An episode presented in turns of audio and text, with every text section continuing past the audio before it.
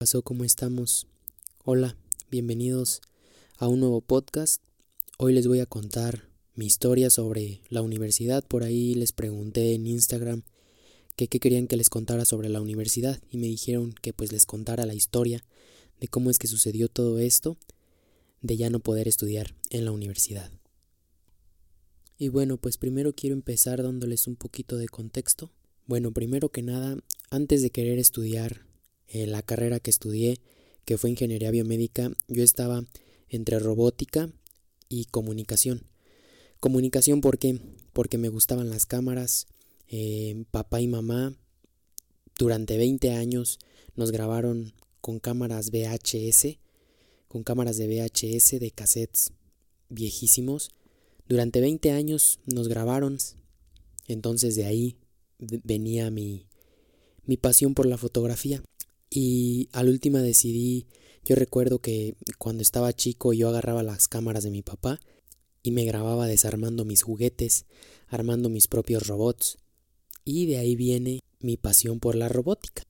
Entonces al final entre que esa carrera y la de comunicación, pues me presentaron la carrera de ingeniería biomédica. Me agradó muchísimo por el enfoque médico que tenía la ingeniería biomédica y aún así entré con mucha incertidumbre a esa carrera. Yo no sabía si me iba a gustar o qué pedo. Entonces entro, a mitad de carrera me doy cuenta que no me gustaba, pero no que no me gustara, sino que había algo que le faltaba. Había materias que no me gustaban y me enfocaba muchísimo, muchísimo en materias que nada más tenían que ver con armar prótesis, materias que tenían que ver con proyectos sobre las prótesis, de la biomédica. Y pues para los que no saben, las personas que tenemos Asperger solemos intensearnos mucho con una sola cosa. Entonces podemos olvidar todas las materias de una carrera y enfocarnos solo en las que nos apasionan, solamente en las que nos gustan y nos puede valer madres. Entonces decido seguir la carrera porque me agradaba mucho la opción de terminando la carrera poner un negocio sobre venta de aparato médico. A mí me encanta muchísimo también vender. Mis papás, mis dos padres son comerciantes y me encantaba la idea de poder vender aparato médico. Entonces decidí terminar mi carrera para irme por esa opción, pero pum. En el último semestre se me habían acabado mis oportunidades de materias reprobadas, que eran como seis, cinco, cinco, seis, no recuerdo muy bien, pero había rebasado el número. Como ya les platiqué, me intenseaba mucho en las materias que solo a mí me importaban, que las otras las descuidaba y la verdad es que no les tomaba importancia. Entonces meto una solicitud para que me den una oportunidad y se me niega, definitivamente ya no podía. Afortunadamente papá y mamá siempre, pase lo que pase, nos han apoyado, porque pues las cosas pasan y quejarse no sirve de nada. A lo mejor te sirve un ratito para hacerte la víctima, pero después de ahí tienes que ver más adelante para no quedarte ahí. Entonces salgo, decido trabajar durante seis meses con papá y como ya les había platicado anteriormente me gustaba muchísimo la, foto la fotografía y la videografía. Entonces ya tenía como que conocimiento ahí de, de fotografía, de videografía y decido montar mi primera empresa, que fue mi empresa de dirección creativa y afortunadamente me empezó a ir bien. No dejé de trabajar con papá, seguí trabajando hasta que ya me daba un poquito más del sueldo que me pagaba mi papá cuando trabajaba con él. Ahí fue cuando decidí dejar el trabajo de mi papá y dedicarme a la dirección creativa. Después abrí mi segunda empresa, que fue de coaching y mentoría. Y para los que no saben, para darles también un contexto sobre esto, durante los últimos nueve años, a partir de ahí donde tenía mi empresa de dirección creativa hacia atrás, siete, siete, ocho años hacia atrás, había tenido dos crisis en donde me quise quitar dos veces la vida, como ya lo he contado por ahí en redes sociales en algunos en vivos. Entonces, pues por esas ganas de querer salir de ahí, me intensié también muchísimo, muchísimo con terapeutas, psicólogos. Empecé a leer muchísimos libros sobre crecimiento personal, espiritual, tanto así que pues llegué a tener una salud emocional muy buena para mí. Me empecé a capacitar de manera muy intensa a nivel emocional y por eso también fue que no me pegó tanto lo de la universidad cuando salí de ahí. Y la abrí porque había personas que me lo pedían, pedían hablar conmigo cuando les pasaba algo en sus vidas y pues yo les empecé a ayudar. Entonces empecé cada vez más a apoyar a gente en esos caminos difíciles que a veces cruzaban y dije, ah, pues me voy a dedicar también a esto. Abrí, como ya les dije, mi segunda empresa que fue de coaching y mentoría emocional y también igual tardó un poquito más, pero me empezó a ir también muy bien. Es como todo, se tienen dificultades cuando empiezas un negocio, pero llega un momento en el que si persistes, seguro la armas. Y si constantemente estás aprendiendo tanto internamente como externamente.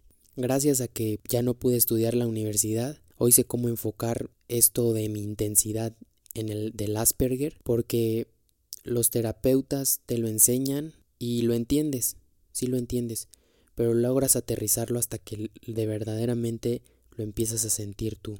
Salir de la universidad me inspiró a trabajarme más más intensamente porque pues yo no tenía una carrera, ya no sabía quién era. Yo decía, ahora quién voy a ser, qué voy a hacer y me trabajé tanto emocionalmente que llegué a un punto en donde me sentí completo internamente. Y desde ahí montar, como ya les dije, la primera empresa de dirección creativa, mi empresa de coaching y ahora mi tercera empresa junto con mi hermana, somos socios, que es una clínica dermatológica y junto con eso una clínica de nutrición, que anteriormente ya lo estábamos haciendo en línea, pero ahora lo vamos a hacer en físico junto con esa otra clínica. Y ahí es cuando vuelvo a repetir lo que siempre digo en mis podcasts.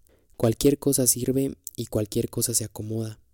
Hay un podcast por ahí en el que pues claramente les platico que a mí me gustaban muchísimo las cámaras y tengo mi empresa de dirección creativa y afortunadamente pues también me, me sirvió para las redes sociales, aprenderme a comunicar en las redes sociales. Antes yo recuerdo que mi papá me había comprado un MP3, en ese entonces eran MP3, ni siquiera eran iPods, eran MP3 y yo narraba mi día y ahora estoy aquí haciendo un podcast con mi celular y mi micrófono.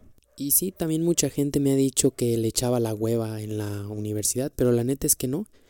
Y por ahí hay un amigo, Arturo, si estás escuchando esto, él está de testigo que siempre en nuestros proyectos, en nuestra carrera, siempre fuimos los mejores proyectos en prótesis y cualquier otro proyecto que nos ayudara a veces hasta salvar una materia, porque sí, nos enfocábamos tanto, éramos como el grupito de intensos, que sacábamos los proyectos en días, cuando a alguien le tardaban meses. Entonces todo lo de tu vida pasada, todo lo que a lo mejor pasa, te va a enseñar algo. A mí la universidad me enseñó a enfocar mi energía y no intensiarla en una sola cosa, sino a repartirla montar una nueva empresa me enseñó pues a montar las cosas que debe de llevar una empresa para poder llevarla a cabo junto con las cagadas y los triunfos y que pues la idea es sentarse a lo mejor un rato a doler lo que sucede en la vida y seguir adelante. Al final de cuentas todo lo que pasó en el pasado te va a servir y los puntos todos, todos, todos, así tú no creas, se van conectando.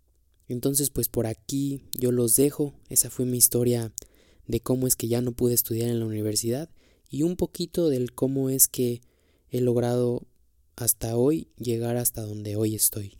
Como ya saben, si quieren que toque algún otro tema eh, por aquí, por los podcasts, ya sea a nivel emocional o como ustedes quieran, me pueden dejar un DM o un mensaje por ahí en mi página de Facebook, en mi Instagram o enviarme un correo eh, ya definimos todos los nombres de las redes sociales. En todas soy Hartman Gutiérrez. Y pues por ahí pueden seguirme, pueden enviarme mensajes sobre qué otro tema quieren que toquemos.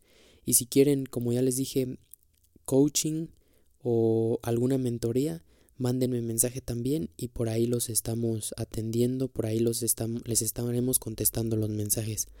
¿Sale? Entonces, pues yo me despido. Adiós, adiós, adiós, adiós.